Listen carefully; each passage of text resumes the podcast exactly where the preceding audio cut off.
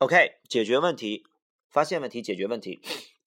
Last week, our class was on duty in the cafeteria for student self management. Incredibly and unexpectedly, quantities of food were wasted, and what's worse, almost none of the students were aware that they were wasting food.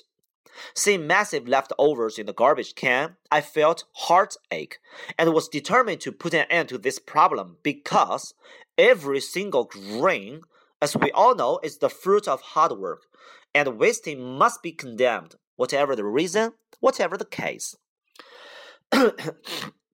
Immediately, a discussion was held and several ideas were raised, such as a food saving lecture, a well designed wallpaper, or even using a fine as a punishment for whoever wastes food.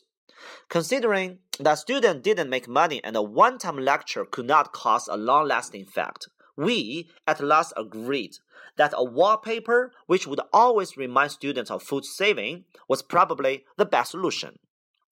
Never be all talk and no deed. The next day morning, we put up a well designed wallpaper beside the entrance to the restaurant.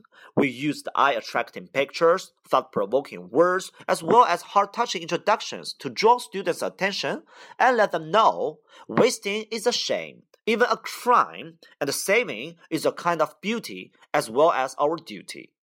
Incredibly and unexpectedly again, our effort paid off and produced immediate result. Every student finished eating without any leftovers in their trays. The garbage can, which had been used for leftovers, was now no use and disappeared with the leftovers. What was left was not just saved food, but a virtue of saving food.